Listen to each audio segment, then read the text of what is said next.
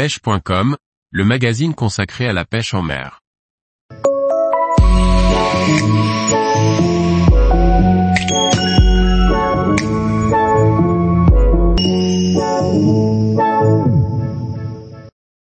Nœud sébile, un indispensable nœud de raccord simple à réaliser. Par Thierry Sandrier.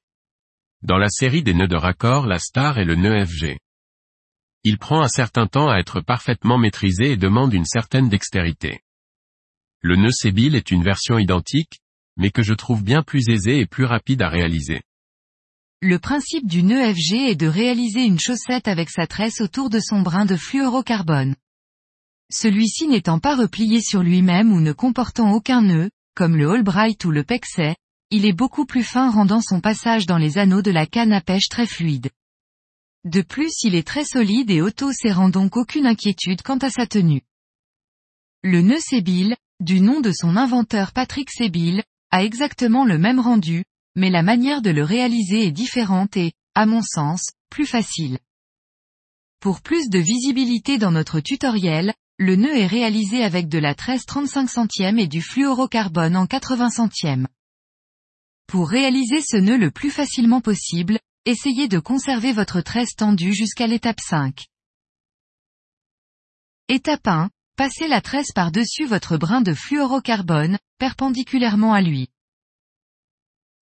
Étape 2. Faites un tour avec le brin libre de votre tresse autour du fluorocarbone. Étape 3. Avec le brin de tresse, côté moulinet, faites un tour autour du brin de fluorocarbone. Dans l'autre sens que le précédent. Étape 4. Refaites un tour avec le brin libre, puis un avec l'autre brin, et ainsi de suite. En conservant votre tresse la plus tendue possible afin que les spires ne se relâchent pas. Progressivement votre nœud remonte sur le brin libre du fluorocarbone. Étape 5. Réalisez l'opération jusqu'à avoir 20 à 25 spires. Puis alignez le brin principal de la tresse avec le brin libre de fluorocarbone et tenez-les ensemble entre deux doigts. Étape 6. Réalisez une clé. Pour cela, passez la tresse par-dessus votre brin de fluorocarbone, tournez autour du fluoro et repassez-la dans la boucle qui s'est formée. À ce stade, il faut serrer fort le nœud, après l'avoir humidifié, en tirant en alternance sur le brin principal de tresse et sur le brin libre. Étape 7. Réalisez une double clé et serrez fort, passez deux fois dans la boucle. Étape 8. Enfin, réalisez une triple clé et serrez fort une nouvelle fois, passez trois fois dans la boucle. Étape 9. Votre nœud est désormais terminé. Coupez le brin libre de tresse et celui de fluorocarbone en laissant dépasser environ un millimètre. Étape 10. Brûlez les brins libres de tresse et de fluorocarbone, en veillant à ne pas chauffer le reste, pour former une petite boule qui fait office de butée de sécurité. Rendu final. Voici donc le nœud totalement terminé.